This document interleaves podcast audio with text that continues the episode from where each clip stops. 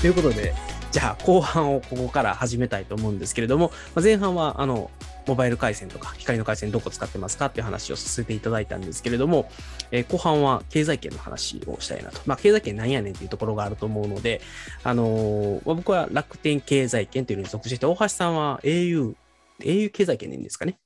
そうですね、どちらかというと、はい。まあ、これをちょっと定義するのは難しいんですけど、基本的には、まあ、ポイントの経済圏というのが、やっぱいいんですよね、きっと。何のポイントを一番あの頑張って貯めてますかということですね。はい。なんで、A 経済圏の場合だと、ポンタですかね。はい、ポンタですね。で、楽天経済圏といえば楽天ポイント。で当然他にも、えー、D ポイントの経済圏と、ソフトバンクはソフトバンクポイントが始まりましたね。そうなんですよ。なんか T ポイントじゃなかったでも T ポイントやめたのかな？もともと T ポイントを切って、PayPay ポイントに寄せたんですよ。PayPay ポイントか。はい。そう。なのにソフトバンクポイントが始まったから何がしたいんや、この会社と思って。真面目に経済圏を作る。ですごい PayPay、PayPay は一時期、やっぱりもう楽天経済圏を駆逐するんじゃないかというぐらいの勢いだったんですよ。もうすごいポイントの還元率とかも含めて、楽天経済圏がやってきた全てのいいことをしっかり踏襲して、パクったとは言わないですけど、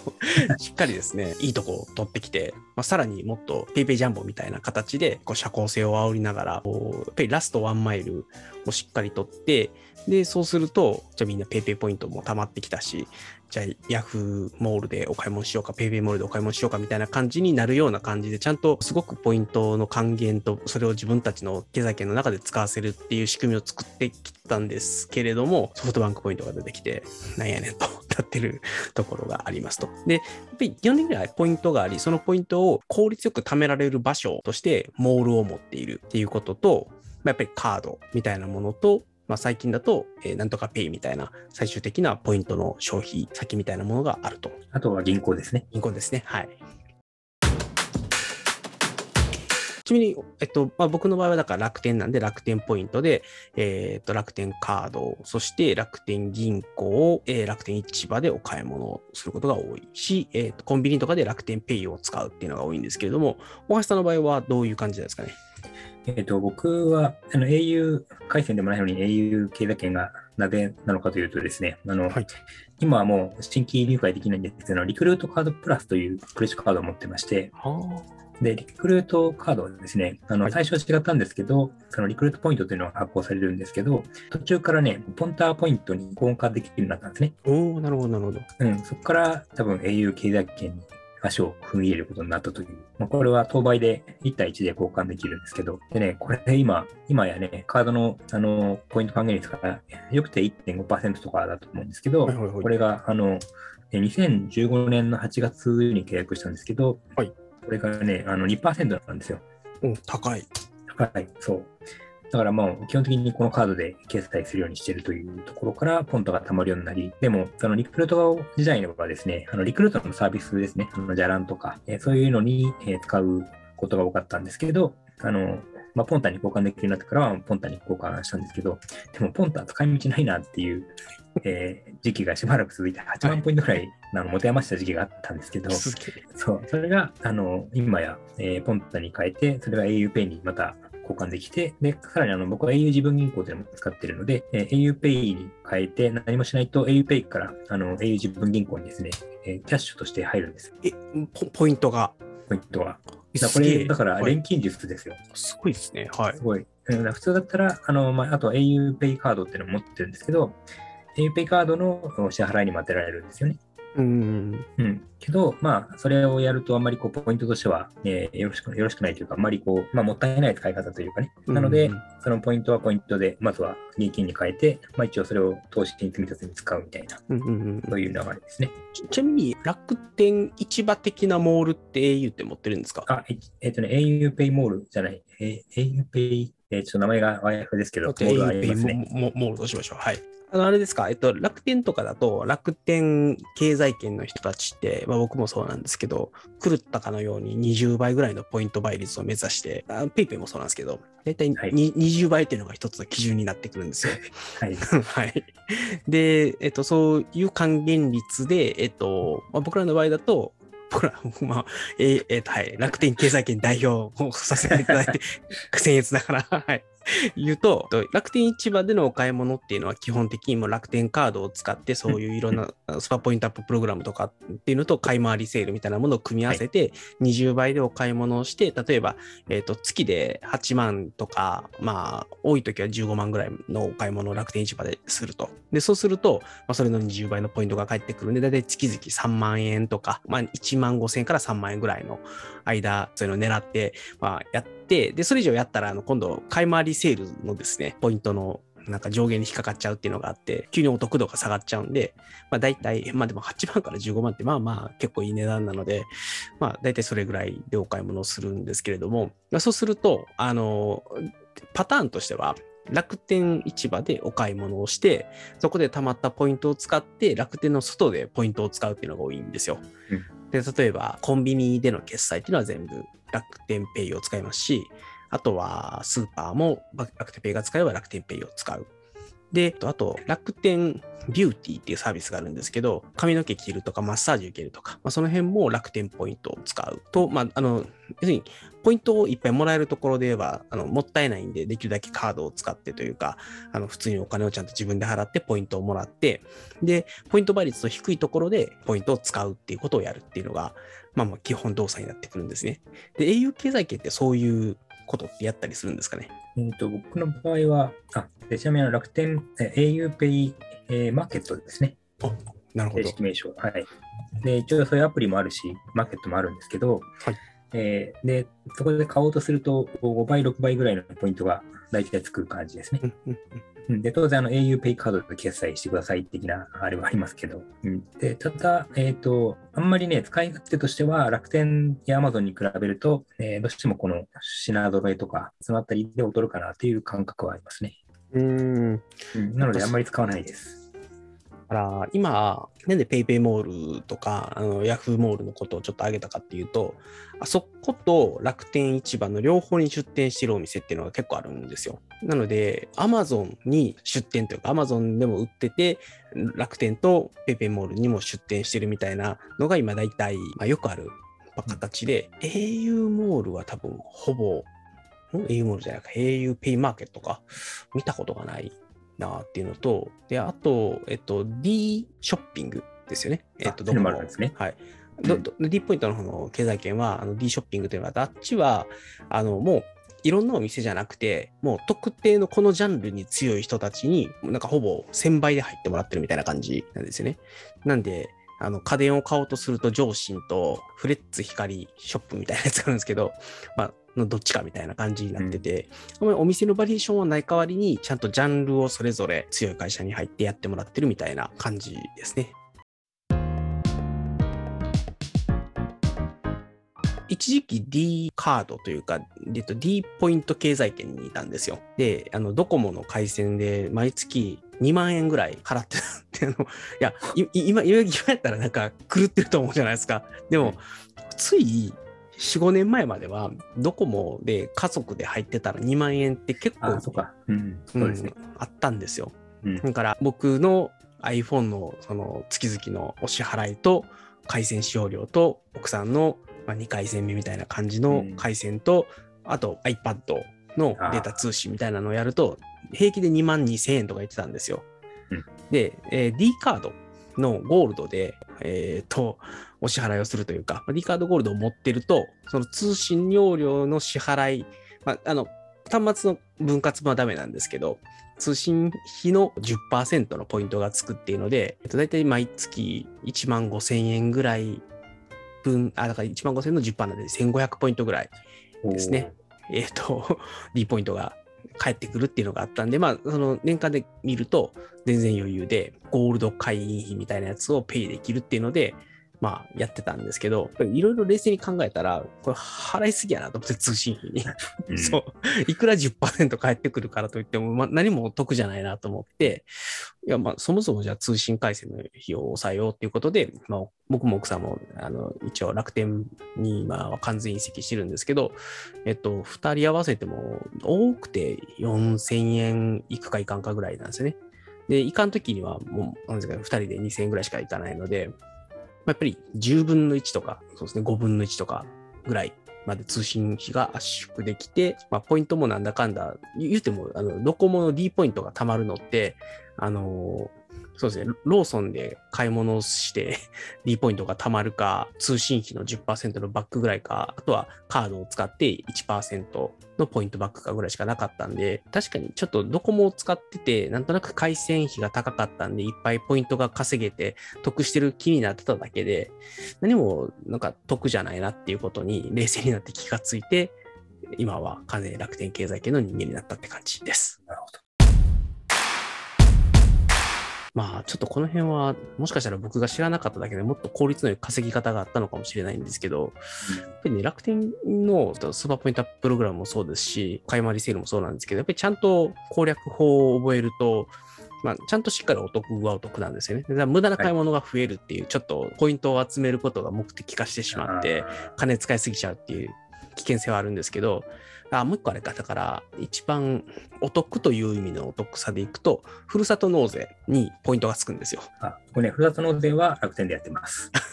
あの別に、あれですもんね、そんなにガチの楽天経済圏に入ってなくても、ちゃんとそれなりに組めば10倍ぐらいはあの誰でもいける、簡単にいけるので、ふるさと納税をやるんだったら、例えば3万円のふるさと納税をやると、20倍だと6000ポイント返ってくるんですよね。で、まあ、ふるさと納税をしたら、まあ、その分だけ寄付金控除で、あの、税金を下げられるっていうのは当然あるし、まあ、何らか30%、40%、うん、まあ30%ですね、確か、えっ、ー、と、還元率制限はあるにしても、返礼品がもらえて、で、寄付金控除で税金も下がって、で、かつ20%のポイントがつくっていうので、まあ、やっぱり楽天経済圏やってて一番なんか得した感があるのは、ふるさと納税をした時でした。大橋さん、そのふるさと納税、楽天でやってる時って、ポイントってどれぐらいの倍率を目指してやられてるんですか？でも10倍ぐらいだったんじゃないかな。5倍か10倍かちょっとそんなにはっきり覚えてないですけど、でもね、そんなにこう意識してないですね。あの、他のふるさと納税に比べると、リターンがいいので、もうそれで十分かなっていう。多分ね、いろいろこう、その楽天全体で、えー、考えたときにですね、あの、買い回りとかね、5と0の月がとかね、いろいろあるじゃないですか。うん、ありますあります。なんかそういうのを、このね、調整するのがちょっとコストだなと僕は思ってしまうので、うんうんうんそれを意識しなくても済む方がいいかなというところで、ね、ちょっと楽天経済圏とは僕は距離を置いているというのが実はあって、はい、うん、買いたいときに、えー、一番安く買えるのがいいかなと。それで多少ポイントが下がってもいいかなっていう考え方の人は、楽天経済界じゃないところに行くかもしれないなという気がします。あります。あの楽天が必ずしも最安ではないっていうのがあるので、まあ、いますよね。うん、はい。ななので、えっと、一応僕が買い物をするときに、だいたい一度は価格コムは調べますし、うん、やっぱり Amazon は比較しますね、大体。あの、そこそこの金額のものを買うときは。明らかに Amazon の方が10%以上安いんだったら、要するにポイントが20倍つこうが10倍つこうが、その分多くのお金を払ってるわけなので、元々の出費の方を抑える方がいいんですね。やっぱり、ポイントがいっぱい返ってくると、ポイントってなんかちょっとあぶく銭感があるんで、そんなに大事に使わないみたいなところもあったりするんで、まあ、極力安く買えるんだったら安く買った方がいいっていうのがあるので、最低限 Amazon と価格コムぐらいは見てから、あ、まあ、これぐらいの値段の差やったら楽天で買ったってもいいかなみたいな感じの時に買うって感じですね。で、まあ、唯一あるとすると、楽天で日用品を買うんですよ。あの、例えば、醤油とか、あスポンジとか まあそういうのって確かにちょっと Amazon の方が安かったりするんですけど、まあ20倍ポイントがつくんだったら、もう明らかに絶対逆転できるんですよね。あの価格差っていうのが。うん、なので、もう難しいこと考えずに、多少 Amazon が安かろうがなんだろうが、もう楽天で買うでいいと思ってるものは、もう楽天に寄せて買っちゃってるっていう感じですね。うん、もう僕の中でマイルールがいっぱい決まっていて、もう買い物のパターンが作れてるので、意識せずにその20倍っていうのにいけるようになってるんでいいかなとは思うんですけど、そうじゃない人というかそのルーチンとかパターンが組めてない人にとっては楽天経済圏はちょっとなんでこいつらこんなめんどくさいことやってわざわざポイント にそんなに神経注いでんやろって思われるような人が楽天経済圏には多いなっていう印象はあります。なんか今もそうなのか分かんないですけど、なんかあの楽天があのショッピングイズエンターテインメントみたいな標語みたいなのを掲げて、うん、今もそうですか？あ今も多分どっかに載ってると思います。うん、そうそうそう、はい、なんかね、それを、その標語を昔見たことがあって、で、楽天で買い物するたびにね、なんか買うたびに必ずクーポンがつきましたとかさ、なんかいろいろとこう言ってくるじゃないですか。はいはい。なんかね、非常にあれがね、あのゲーム性があってね、うんあだから買い物を楽しませるサービスなんだなっていうのね、まあそういう、だから方針みたいなものを常々感じさせられるので、はい。だからそういう意味では、あの軸がぶれないというかね、とういうかね、ん。そう、それを感じるので、時々だから、あの、僕も、えーちゃんとね、経済圏のルールにも、あの、乗っ取ってですね、PC で、えー買い物のカゴに入れたらですね、iPhone アプリに切り替えて、0.5%増やすみたいなね、はい。そういうのあるじゃないですか。はい、あります一応そういうしきたりは漏らしてもらってますけれども、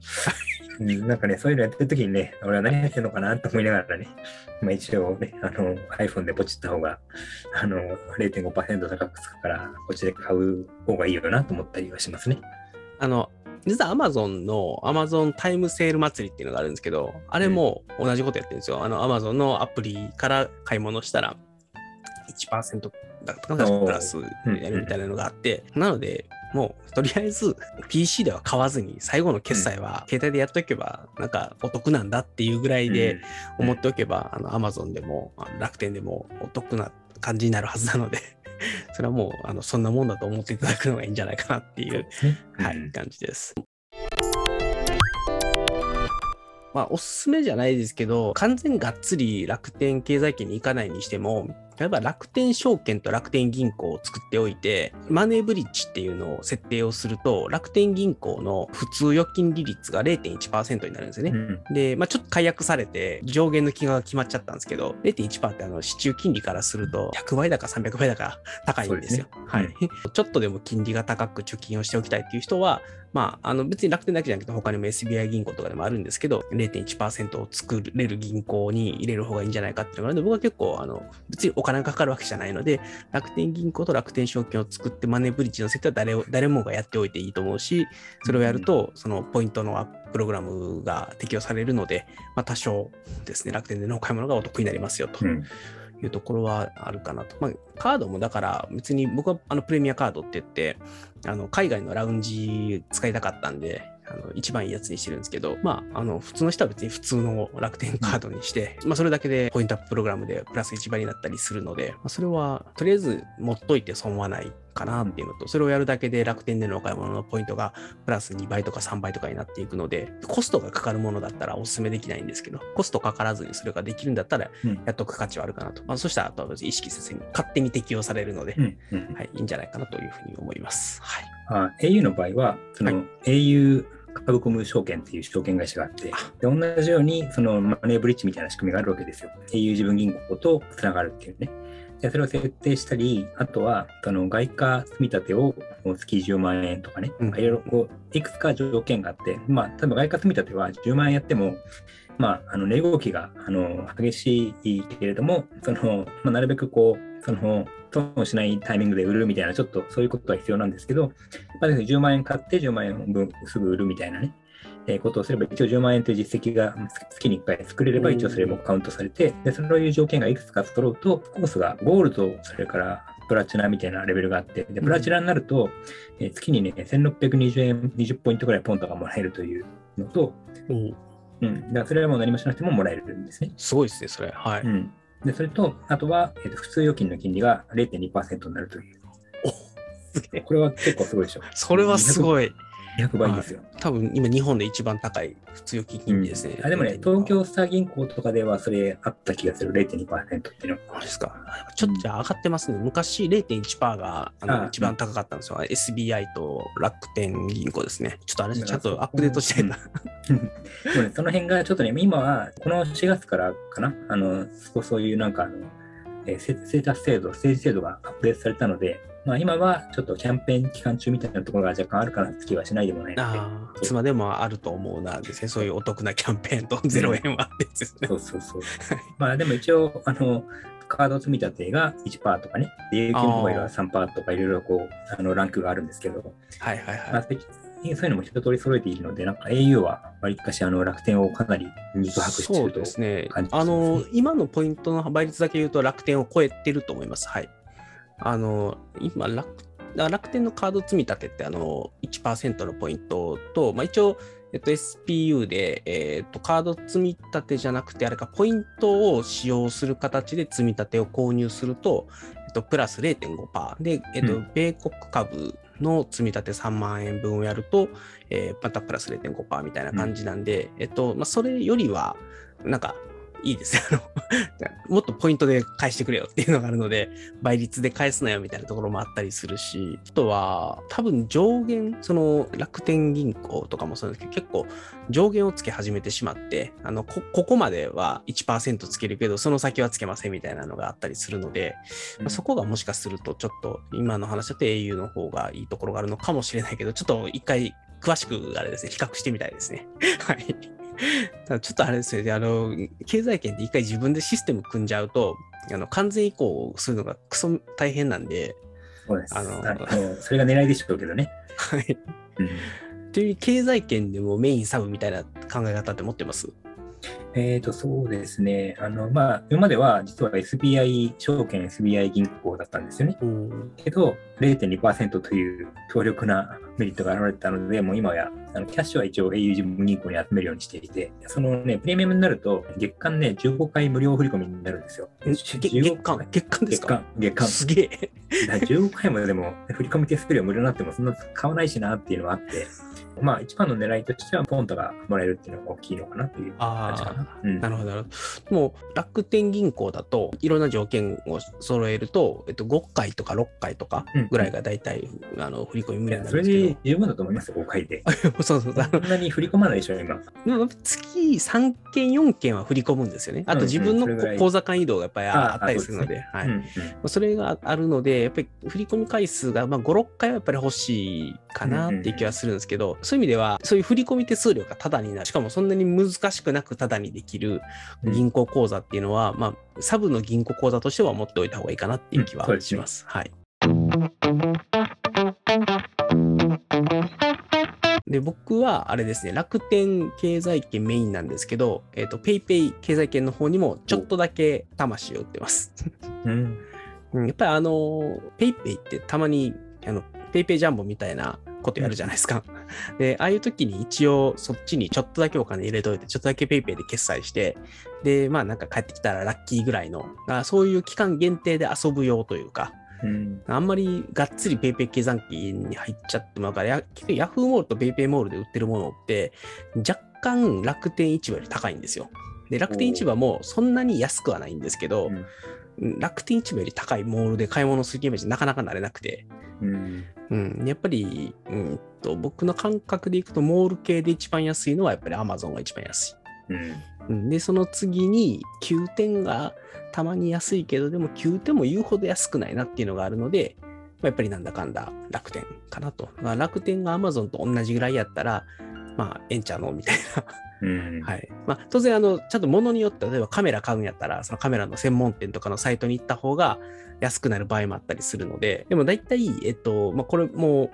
なんていうんですかね、ちょっとした値付けの法則なんですけど、楽天とかって、やっぱり楽天のポイントをある程度意識した値付けになってるので、あの、最安値のところからプラス10%とかの値段付けだったりするんですよね。だから、価格コムで見たときに、楽天のくせに最安値とそんなに変わらない値段だったりすると、ポイント分だけめっちゃ得っていううんところがあるんですけど、まあ、大体は、あの、例えば、そのマップカメラっていうカメラ屋さんで売ってる値段のプラス10%ぐらいで楽天市場に乗っかってくるので、なんかそこを比べたときに一番の方が安いです。まあ、同じぐらいですって言ったらもうだいぶお得なんで楽天市場で買おうみたいな感じになってうん無駄遣いをするということが発生します。うんちなみに大橋さんなんか安く買うコツとかってありますか？そうですね。僕はあの、一番使ってるのは Amazon でしょうね。Amazon で、で特に、まあ、これは Amazon の戦略なんですけど、その、必ずね、えー定期お得便にするとって提案してくれるじゃないですか。します。で、あれでね、もうかなり今の、かなりの消耗品は定期お得便に組み込まれてますね。まあまあ、あの、うん楽ですもんね。か考えなくても。うん、ただね、あれの難点は月に1回なので、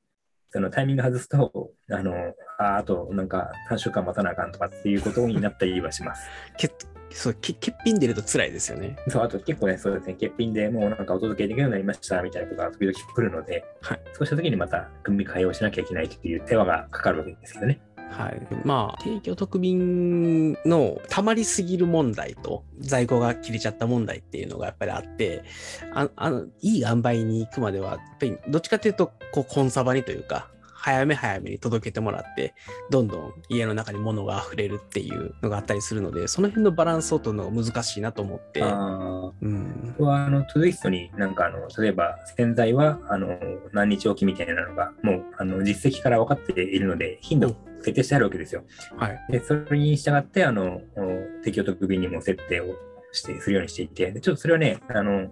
気持ち8割ぐらい短めにするんですね、リードタイム。うんそうすると、あの早めにこの上がってくるので、で毎月5日かなんかに今月の定期便のえーラインナップを見て、いらないものは先送りするとかっていう風な調整をするためのリピートスクがあって、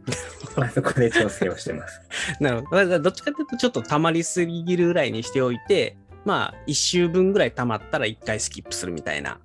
感じ。ですかね。なるほど。まあ、なんで、やっぱりそういうペースみたいなものが出来上がっていればいいけど、そういうものがないと、イライラするじゃないですけど、うん うん、なんか、なん、あ、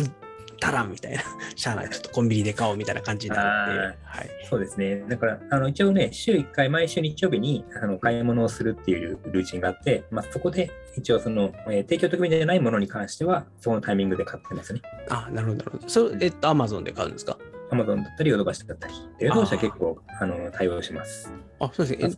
何がいいですか、ヨドバシは。ヨドバシは、えーっと、ポイントがね、常に10%なんですよ。うんうん。まあ、あの例えば、アップルの製品とかは1%だったりするんですけど、その大抵のものは10%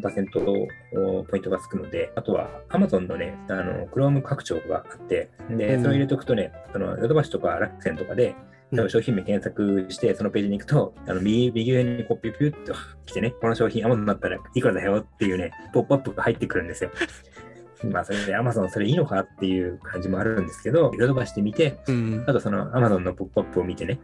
じゃあこれはやっぱりヨドバシの方が安いなと。えーいう場合はヨドバシで買うし、Amazon の方が安そうだったら一応見見るけども、時々ね、Amazon はあの2個セットからしか買えないみたいなものもあったりするわけですよ。はい、はい。うん。その場合は、まあ、ヨドバシ単品でも買えるからね、ヨドバシで買うというこ。ともしたりしますね。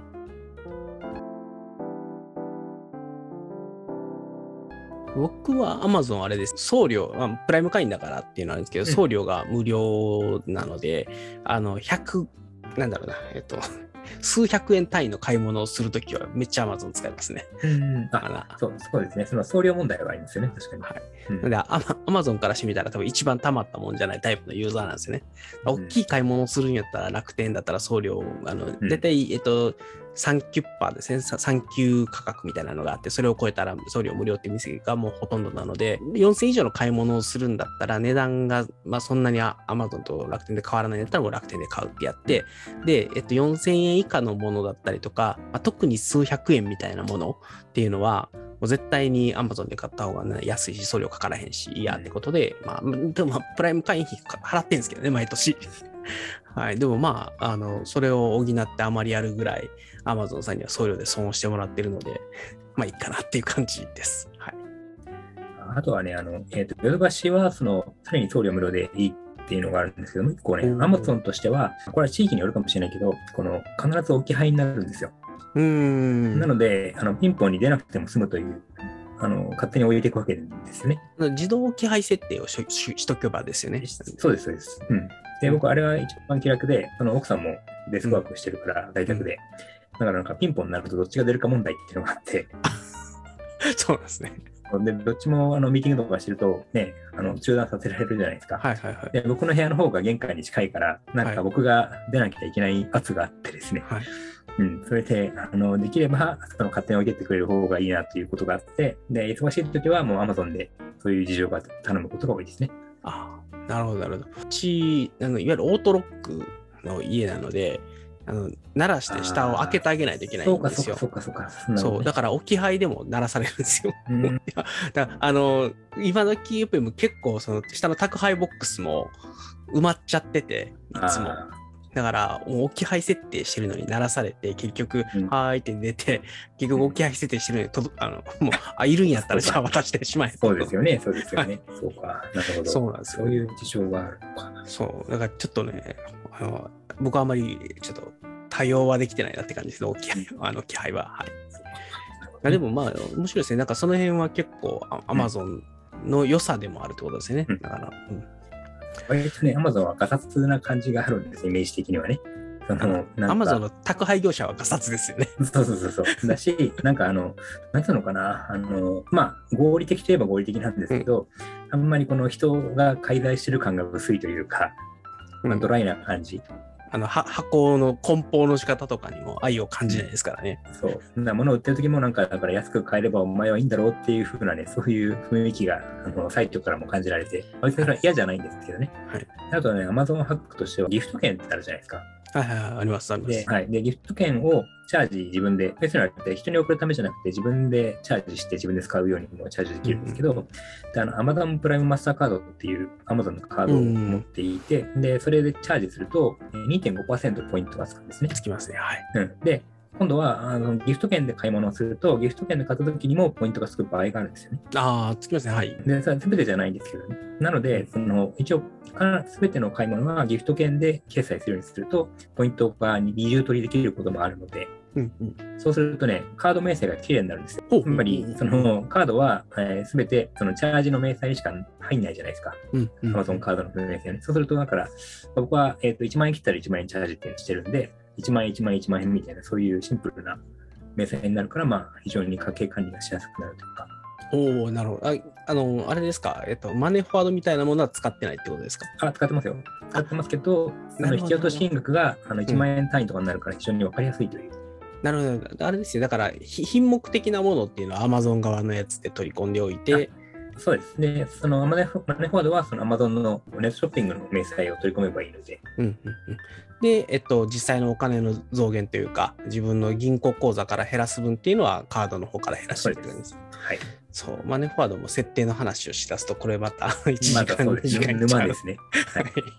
ですね。またちょっとどこかでじゃあぜひやらせてください。はい。じゃあちょっとそれだいぶ時間がいい感じになってきちゃったんで、はい、そろそろ締めようかなと思うんで、ちょっと、えっと、マイルドさんからのコメントがあって、はい。えっと、はい。D ポイントは魅力的だったんだけど、アプリが頻繁にログアウトして、最後にも打つらしくてやめた記憶があってこれほん、ほんまあるんですよ。ほほんま D ポイントっていうか、そのドコモ系のアプリ、なんでこんなすぐログアウトするんやろうっていうか、1日置いたら大体ログアウトするんで、